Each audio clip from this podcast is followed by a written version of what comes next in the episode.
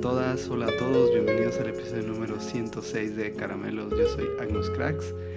Ah, y sí, sigo de viaje. Ah, esta es mi tercera semana fuera de oficina, así que ah, disculparán si se escucha un poco diferente, pero ya, ahora sí me di el tiempo de preparar más este podcast. La semana pasada me había comprometido con todos ustedes de hablar de un cierto tema incómodo que no quería hablar. Ah, y no porque sea tan tabú, sino más bien porque ah, es un tema ya muy sonado ah, y muy desgastado, creo. Pero en algún momento tenía que hablar de, de, eso y de la importancia que tiene el tema para mí. Pero antes de entrar en el lío de la semana, quiero agradecerles a todos por escuchar este podcast, por estar semana a semana por acá. Si, y si es tu primera vez acá, bienvenido a este espacio. Gracias por darte el tiempo. Ah, te animo a que puedas escuchar los episodios anteriores. Pero lo más importante, eh, cualquiera que sea el caso, si es tu primera vez acá o regularmente escuchas, mi invitación siempre es poder conectar con todos ustedes, así que sería increíble leerles, eh, escucharles. Estoy como arroba agnuscracks en Instagram o en Twitter. Ah, sí, sería, sería muy bueno escuchar, escuchar de ti, saber de ti.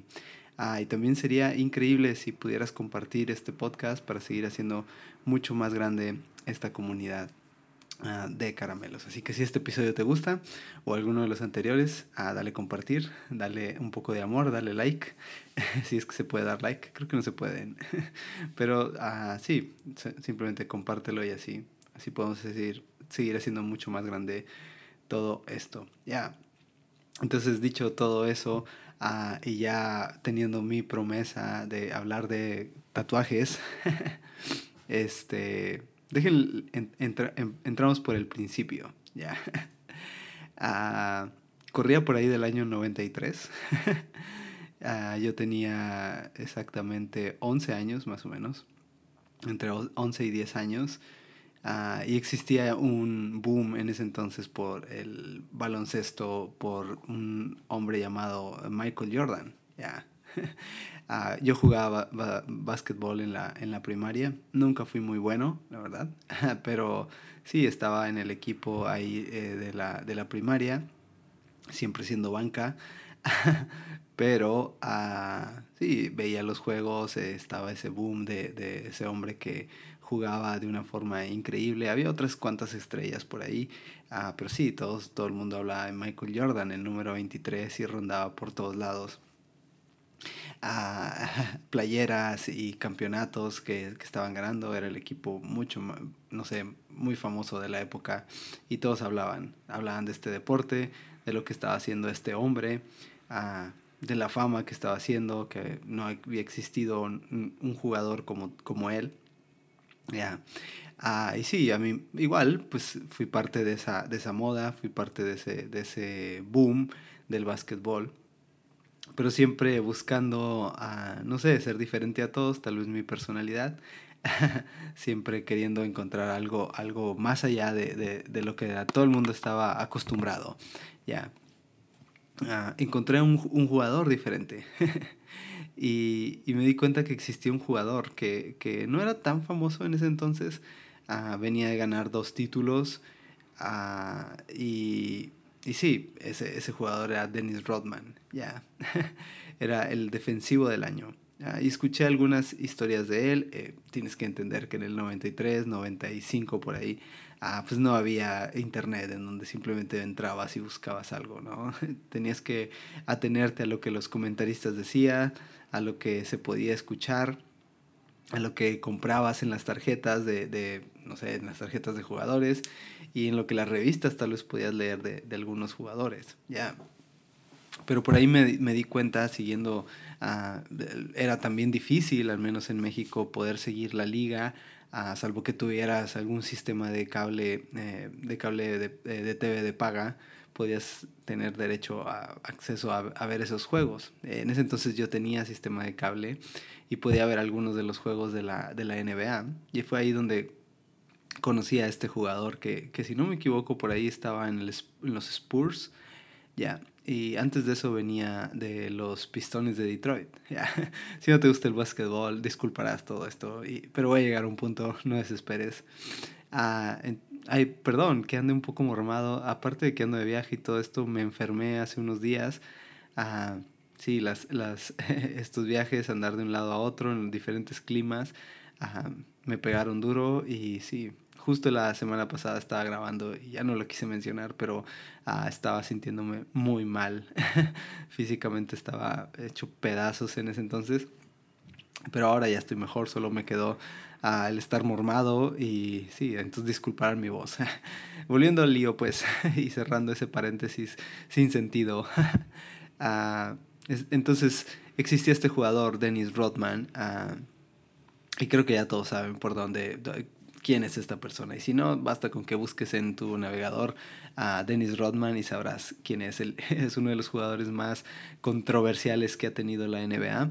Ah, en general, el deporte ya está todo lleno de tatuajes, tiene piercing por todos lados, pero no solo eso, sino que fue un ícono del deporte porque fue alguien que mezcló la fama con el deporte a un nivel, no sé, estratosférico. Terminó creo que casándose con Madonna, estuvo casado con Carmen Electra, en fin, ha hecho películas y cuánta cosa. Creo que eh, hoy también es muy famoso por ser eh, amigo del, del, dictador de Corea del Norte.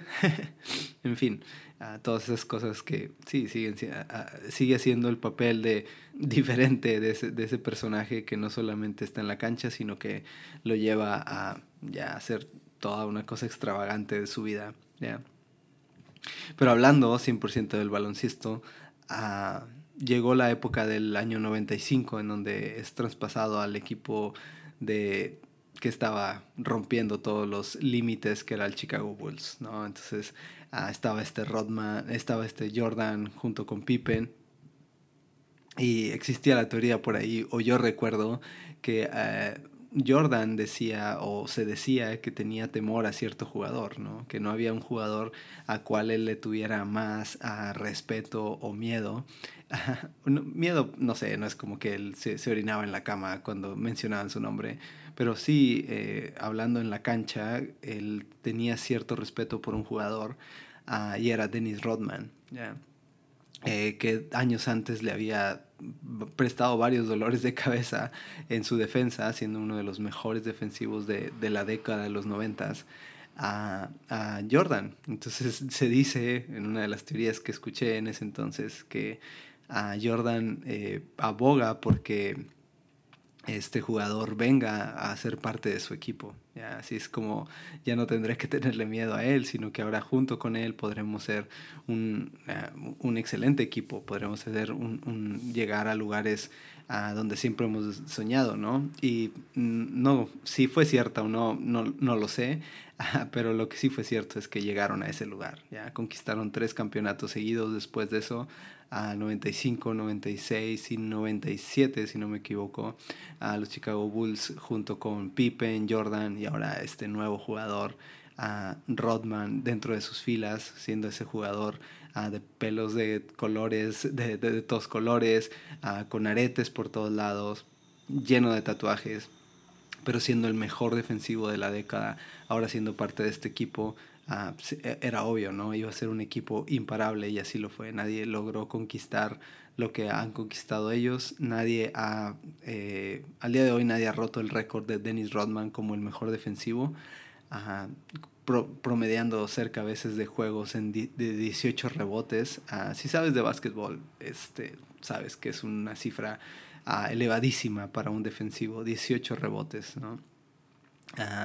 y yo en ese entonces jugaba, les digo, y no era nada bueno en el básquetbol, pero escuché esto de Dennis Rodman en que él tampoco era nada bueno. Y sí, realmente él no era muy bueno técnicamente jugando. Todos piensan que el básquetbol trata de uh, lanzar un balón, tener buena puntería y encestarla donde sea. Hoy en día creo que el mejor jugador uh, lo hace, lo hace donde sea y por eso todos alaban la, la forma en la que juega este, este este personaje, que ni lo voy a decir porque ahora es campeón y no me cae tan bien. Pero uh, sí, él la puede meter de donde sea y entonces todos alaban esa forma uh, bonita de jugar, de tomar el balón de donde sea, de levantarlo por encima de todos y encestar a la distancia que se le antoje. Ah, y ese ver un juego lindo. Pero Rodman no jugaba ese juego. Rodman jugaba el juego sucio de la defensa, en donde daba la fortaleza al equipo, en donde sus jugadas, en donde todo lo que él eh, daba de resultado al equipo terminaba siendo ese trabajo a que nadie le gusta, la defensa, en donde él se encargaba de, de, de, recuperar esos balones para que los, las estrellas, los que hacen el juego lindo, sí, se levantaran en hombros sobre todo y, y levantaran títulos. Y Rodman hace esa parte. Rodman, a mi ver, y logra leer un juego en el que eh, esa parte no tenía tanto, tanta, no sé, tanta fama ah, y logra meterse en ese lugar, logra hacer el mejor defensivo ah, por su juego rudo, por su juego casi al límite de las reglas Ah, basta con que ahora veas alguna recopilación de las jugadas de Dennis Rodman en YouTube uh, y vas a ver la forma en la que él brincaba por los balones, en la que él iba por los rebotes, su forma siempre muy peculiar de, de abrir las piernas tanto, de extenderlas, casi como tratando de golpear a alguien para que ni se le acercaran. No sé, su forma de, de, de, de entender el juego y, y, de llevar ese juego defensivo a un nivel muy físico, en donde tal vez él no era el mejor jugador, donde no encestaba de larga distancia, donde no hacía jugadas, eh, no sé, estéticas, lindas, terminó encontrando su lugar, pero haciéndolo a un nivel, no sé, que nadie lo ha hecho al día de hoy. Por todo eso, Rodman para mí siempre significó o ha significado el mejor jugador de la historia de básquetbol. Ya todo el mundo podrá decirme que es estoy mal, ah, pero para mí el, el, hecho de que un jugador haya leído el juego de un, a, un nivel en donde había una oportunidad que nadie más quería, ¿ya? Que, que todos... Uh, que todos se podían conformar con la parte de, hey, vamos a atacar, vamos a meter muchos puntos, hagamos la defensa lo que tiene que hacerse, uh, pero no, él, él, él, fortaleció una de las áreas que nadie quería. buscó eso y se volvió indispensable. Y no solo eso, sino que además de ser indispensable en su época, a la gente peleaba por, por tener una posición como la que él tenía. Creó fama en un lugar donde tal vez no tenía tanta fama. ¿ya? Uh, sí, después se manchó toda su carrera por todos sus excesos, pero no estamos aquí en Caramelos para criticar la vida de las personas ni lo que hacen, uh, pero sí eh, eh, en su vida personal. Pero sí, como un jugador, para mí fue algo que marcó una diferencia en su forma de juego, porque de nuevo yo no era nada bueno jugando básquetbol, nunca he tenido buena puntería, uh, pero pensé que si yo me esforzaba tanto sobre algo, uh, al menos en ese entonces en el básquetbol, podía tener un lugar. Y fue así que durante un tiempo jugué básquetbol, tampoco fui muy bueno, uh, viviendo en México además también no hay mucha oportunidad de eso, uh, no hay mucha infraestructura, pero sí, siempre, siempre abracé la parte del, del corazón de, de Rodman, de entender un juego, de ver dónde había posibilidades y, y, y hacerlo a un nivel, sí, eh, que, que, nadie lo haría, solamente alguien que ha leído, entendido un deporte y, y lo, lo, lo, ha llevado a, a, a, tomar partido en, esa, en esos huecos. Y creo que hoy soy más consciente de eso.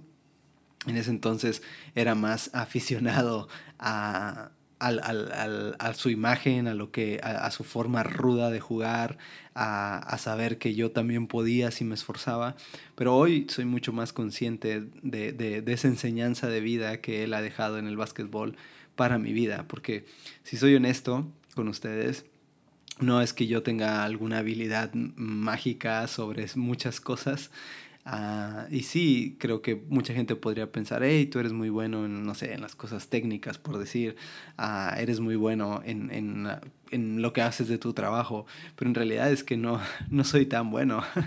La realidad es que hay gente que es increíblemente mucho más talentosa que yo, que es que le brota por naturaleza eh, eh, la habilidad, pero yo he entendido que si te esfuerzas sobre ciertas cosas, eh, y, lees el juego a un nivel diferente que todo el mundo lo está leyendo ah, y no depende solo de las personas que tienen ese talento, tal vez puedas crear eh, oportunidades y espacios para otros. Ahora, eh, de nuevo, este, este podcast no, no, quiero hablar solo de lo que es para mí en Rodman, pero sí, sí quisiera dar todo este preámbulo para explicar lo siguiente. Hace algunos a seis años caí en un entendido de por qué me gustan tanto los tatuajes. y, y en los últimos dos años ha sido una constante saber por qué me gusta, por qué estoy lleno de tatuajes. Sí, ya lo dije. tengo montones de tatuajes, no tengo tantos como quisiera, ni tantos como a lo mejor se pueden imaginar, pero al menos tengo casi todos mis brazos llenos de tatuajes, si no es que ya está completamente lleno de, tatuajes. Ah, mis una de mis manos está completamente llena. Eh, un brazo está de plano, completamente no tiene ni un espacio en blanco. Y sí, también tengo algunos tatuajes en, los en el cuello, en las piernas.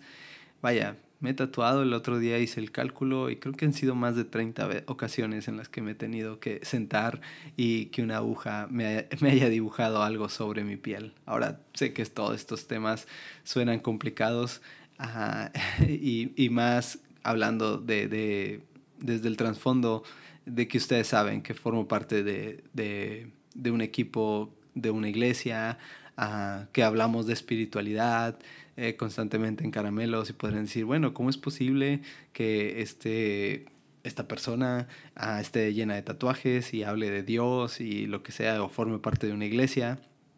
Ah, y más porque la Biblia dice en Levítico 19, 28 que no te tatúes. y sí, esa fue una, una, cosa que yo creí por mucho tiempo y viví siempre esa tensión durante muchos años, cuando conozco del Evangelio, cuando soy parte de, de, la iglesia, ah, empiezo a, creer un montón de cosas eh, que, se, que se me van enseñando y entre esas cosas como nada de eso de las modas, de tatuajes está bien visto por Dios. Pero por otro lado, crecía por mí una admiración de un hombre que me gustaba tanto su forma de jugar, me gustaba uh, cuando lo veía me sentía atraído por su imagen. Siempre esperaba ver los juegos de, los Chicago Bulls para ver cómo iba a salir a la cancha Dennis Rodman, qué color de pelo iba a usar, qué nuevos piercing iba a traer, qué nuevos tatuajes iba a tener en sus brazos. Ah, porque revolucionó eh, la, historia en cuanto a la imagen. Hoy en día es mucho más fácil ver a cualquier deportista lleno de, tatuajes ah, o, algún look diferente porque se ha vuelto un tema muy de moda los tatuajes, pero estamos hablando del 95, cuando hablar de tatuajes era hablar de personas que estaban, mm, que formaban parte del mundo de la droga, de la delincuencia, que venían de cárceles, ya, porque eso era lo que mostraba a alguien tatuado, ¿no? Entonces, para mí, además de crecer en un mundo evangélico, en una sociedad eh, pues que estaba apenas adaptándose al tema, era imposible pensar que quería yo tatuarme, ¿no? Pero durante muchos años, al menos cinco o seis años, estuvo la idea constante de estar a e, ese deseo de yo quiero tener esos tatuajes, yo quiero verme como él, no sé, yo si, si yo me veo, si yo hago esas cosas, yo podré tener tal vez las mismas oportunidades, ya estoy hablando con el corazón. Y fui, fui, fui guardando ese sentimiento, de, de, de, ese deseo. Pasó algo en la iglesia, tengo que salir de, esa iglesia y entonces entro por ahí de mis 16 ah, años. Y más o menos, ah, no, tal vez fueron 17, sí, entro a mis 17 años, estoy a punto de cumplir 18 años y entonces tengo ah, por primera vez la oportunidad de tatuarme estoy a punto de cumplir mi mayoría de edad, ah, ya tengo mi credencial para votar y creo que era lo único que se necesitaba para, para tatuarse, así que a escondidas uh, decido hacerme mi primer tatuaje. En ese entonces lo hice en, en la parte que menos se viera ah, y ha sido el tatuaje que más me ha dolido. Fue mi primer tatuaje, lo hice en el talón del pie en el talón y el tobillo. Ah, y eso garantizaba que por mucho tiempo no se me iba a ver. Después de eso me tatué uh, mi, mi eh, rodilla, cerca de la rodilla y el muslo derecho, uh, también eh, buscando que nadie supiera de eso. Entonces, desde ahí entendí que los tatuajes para mí no, no eran un tema de moda, ni que yo que quería que la gente viera mis tatuajes, sino que eran algo personal para mí, eran algo que me daba, uh, sí, esa identidad que yo estaba buscando. Uh, y sí, así siguieron los años. siguieron los años, un tatuaje tras otro, uh, una raya tras otra. Cometí un error muy grande en los tatuajes y me tatué el nombre de una novia en ese entonces. Sí, yo soy esa persona que se tatuó el nombre de su novia. Ah, después me lo borré, no se preocupen. me lo tapé con otra cosa. Sí. Ah, y una cosa llevó a la otra y ya, ahora, ahora estoy por todos lados repleto de, de tatuajes y dibujos y cosas que, que significan mucho para mí Ah, siempre contesto cuando alguien me pregunta, oye, ¿qué significa tu tatuaje?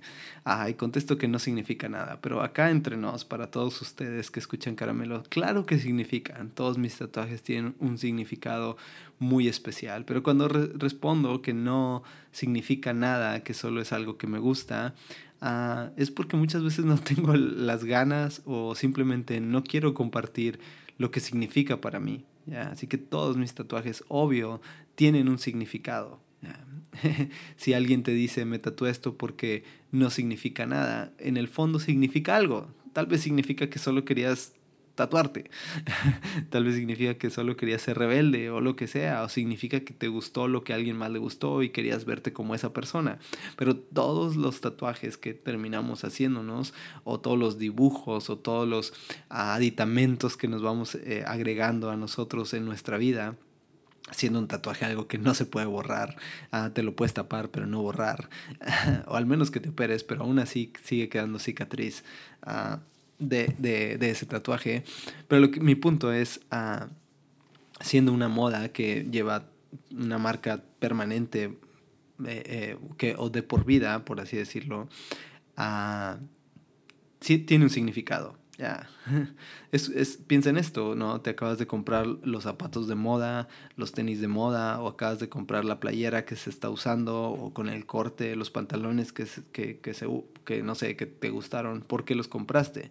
Si eres honesto contigo, ah, los terminaste comprando porque se los viste a alguien más, porque viste a cierto referente tuyo y dijiste, me gustaría verme así, o vi a esa persona así, o, no sé, viste una revista o viste un modelo, cuando fuiste a la tienda, viste un maniquí, dijiste, ah, eso me, se me vería bastante bien a mí, porque es la moda o lo que sea. Lo que quiero decir es, siempre hay un significado por qué hacemos las cosas o por qué adornamos o por qué ah, queremos tener algo en nuestro cuerpo ya muchos de mis tatuajes son sí, porque uh, me, me, inspiró un jugador de básquetbol a querer tener esa imagen uh, y, y, estar lleno de todas estas cosas.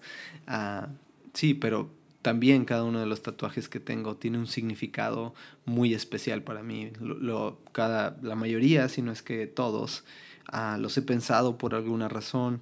Eh, los, algunos simplemente me gustan mucho, otros tienen un significado muy profundo para mí, significado que tal vez me lleve a la tumba y nadie más sepa, pero para mí es muy especial cada uno de mis tatuajes. Ah, y, y, no tengo alguno favorito. Mucha gente me ha preguntado cuál es tu tatuaje favorito. Ah, no sé, todos son favoritos, todos tienen algo especial para mí. Ah, creo que hay alguno, uno que es mi favorito. Pero para eso puedo hablar en otro podcast de eso. Ya.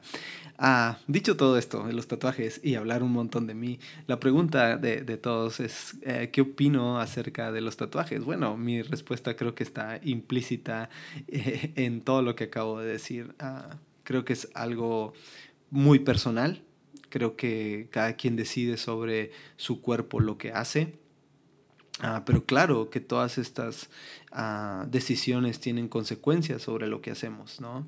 Ah, y, viviendo en una sociedad que aún está en constante desarrollo, eh, en una sociedad eh, latina, porque creo que la mayoría de los que escuchan aquí son latinos, está ajustándose a, muchos cambios, a no sé, a, todavía a vivir de una generación pasada que se resiste a, muchos de estos cambios, que todavía está ah, preocupada por cierta imagen y tener que aparentar muchas cosas. Ah, obvio, todos estos temas resultan siendo un tabú ah, y no queda fuera del tema de la iglesia, ¿no?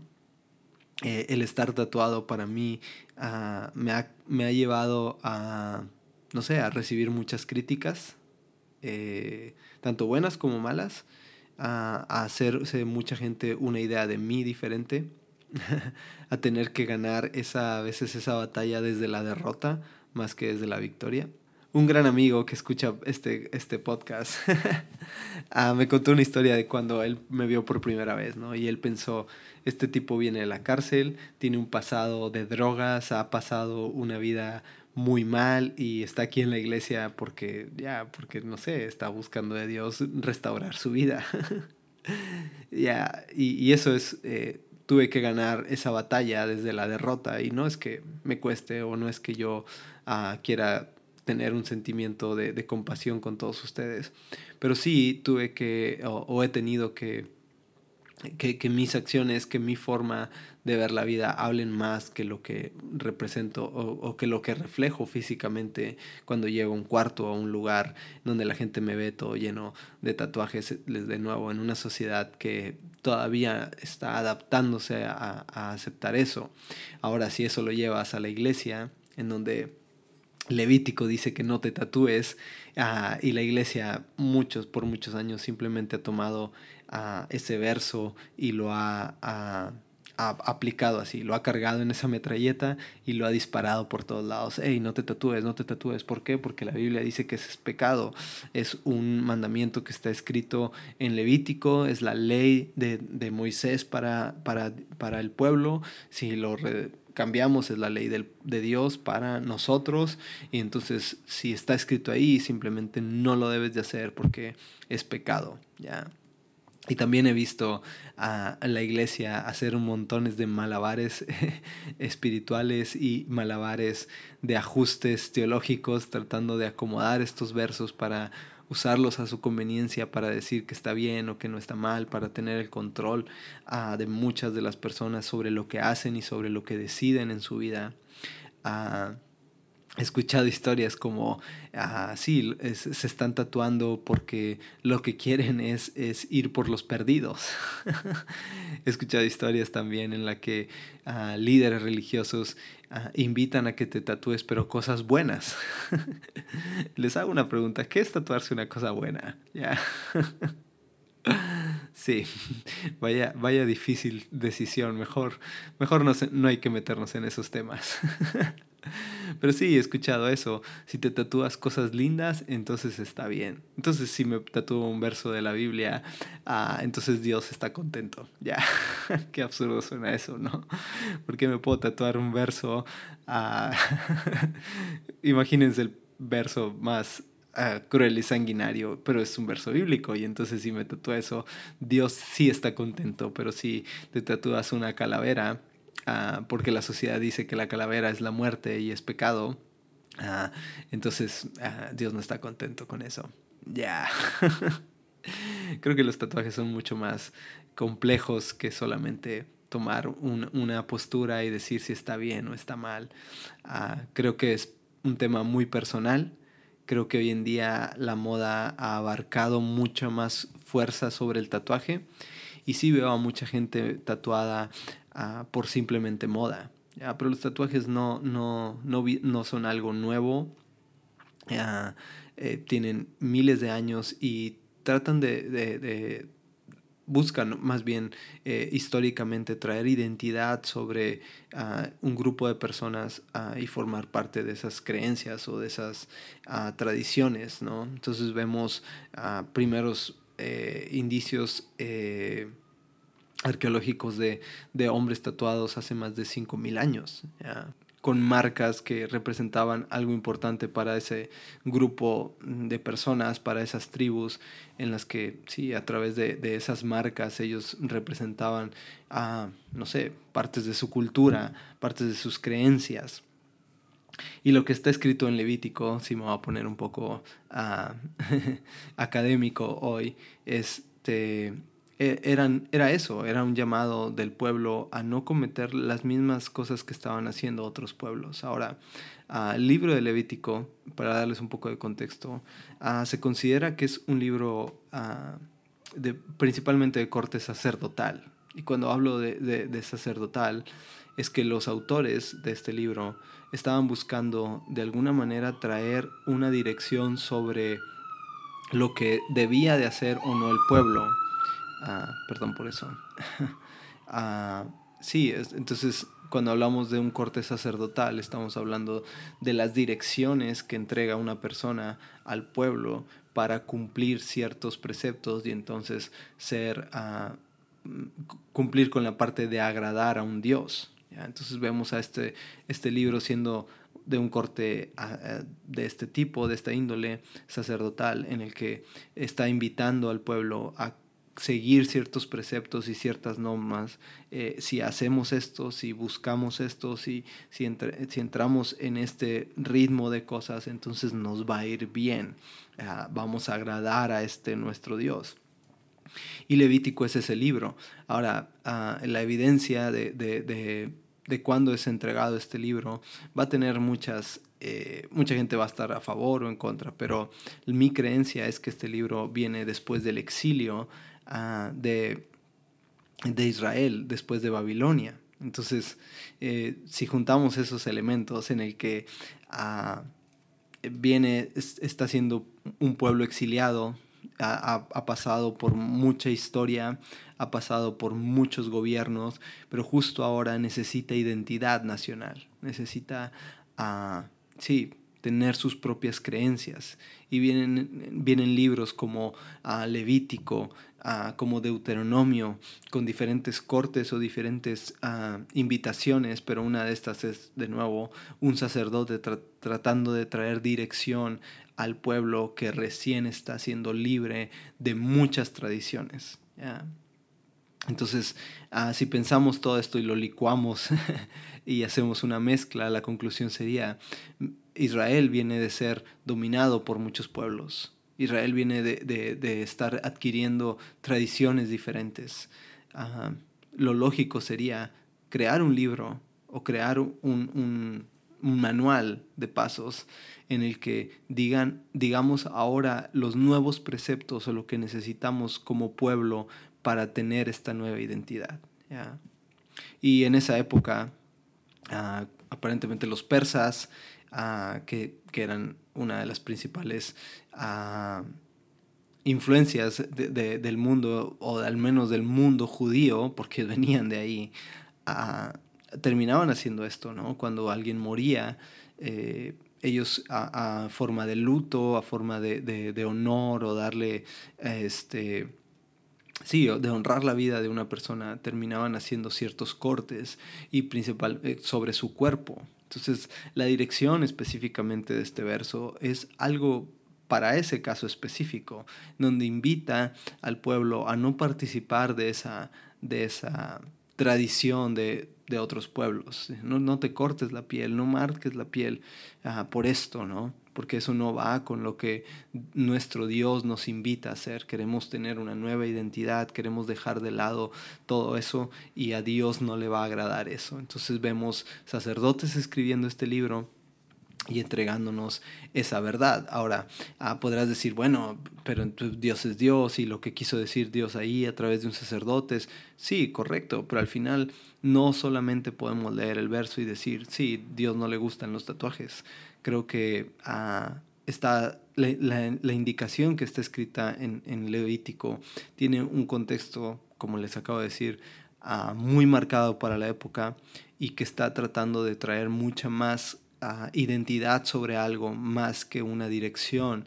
Eh, perdón, lo que quiero decir para no enredarlos es en el trasfondo de esta dirección, a lo que se está buscando es traer identidad al pueblo sobre una nueva sobre un lienzo que está en blanco o que más bien está siendo borrado de todo lo malo y poniendo o tratando de poner algo nuevo sobre ese lienzo, decir, esta es nuestra identidad, a Dios no le va a agradar si tú lo haces, si tú convives con otras tradiciones, con otras uh, modas del momento, esto es a lo que, lo que Dios le agrada, ¿ya?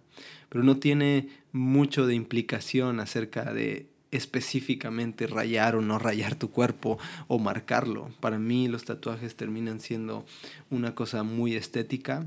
Ah, sí, la, la, única cosa es que no la puedes borrar. es una de esas cosas estéticas con las que vas a, a, a cargar de por vida.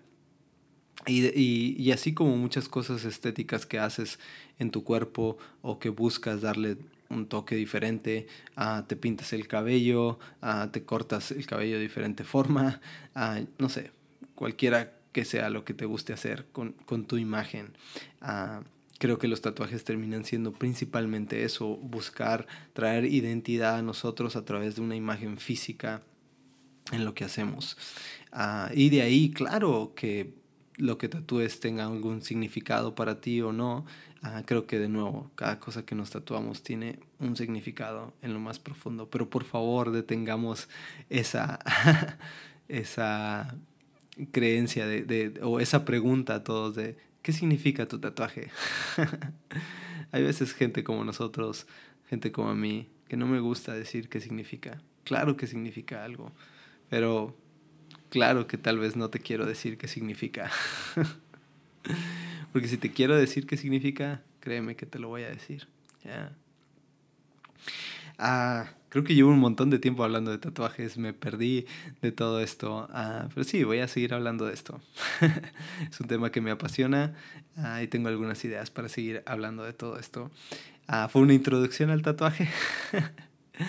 Hay muchas cosas por hablar acerca de, de, las oportunidades de la sociedad presionando y cuánto estigma hay sobre todo eso.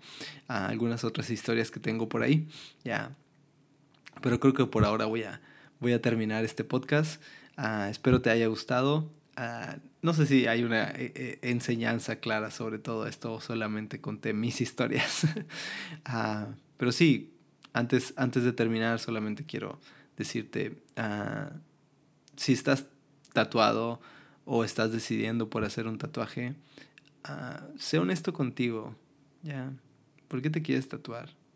Pregúntate eso antes de, de, tatuarte o de seguirte tatuando o de no tatuarte. ¿Por qué lo quieres hacer y por qué no lo quieres hacer? Si, lo quieres, si no lo quieres hacer porque hay un verso en la Biblia, uh, creo que no tiene mucho sentido. Acabo de decirte que no, ese es el, no, es, no era el sentido de ese verso. ¿ya? Pero la pregunta sigue siendo, ¿por qué te quieres tatuar? ¿Ya? Si te quieres tatuar ah, y no lo has hecho porque te lo han prohibido, de nuevo, pregúntate por qué lo quieres hacer. ¿Lo quieres hacer porque ah, los demás personas lo están haciendo? ¿Porque viste a tu héroe o a, tu, a, la persona que eres fan y, y tiene esos tatuajes y quiere hacerlo?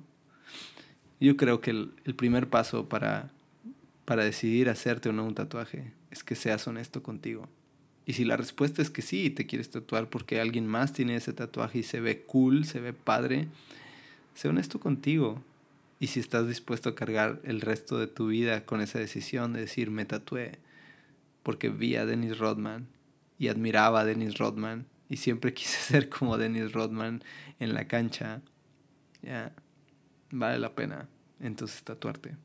Pero si no eres honesto contigo y te mientes a ti mismo de por qué vas a tomar una decisión así, entonces vale la pena esperar, ya. Pero si vas a ser honesto contigo y con los demás, ahora no todos tienen que hacer un podcast y grabar y decir por qué están tatuados pero que al menos en el fondo tú sepas por qué decidiste hacerlo. Si quieres mentirle a todo el mundo, si quieres lo que sea, está bien, pero mi invitación es que seas honesto contigo mismo. ¿Te gustan los tatuajes? ¿No te gustan? No critiques a los demás porque los tienen o porque no los tienen. Simplemente mi pregunta es, ¿por qué te quieres tatuar? Ya. Espero que te guste. Nos vemos la próxima semana con más de tatuajes. ya. Hasta la próxima. Bendiciones. Totalmente equivocada, no me importa. Porque esto sí fue amor. Por mi parte, lo más lindo, el más grande amor. Y aunque siempre lo renuncies para mí, fue lo spediyor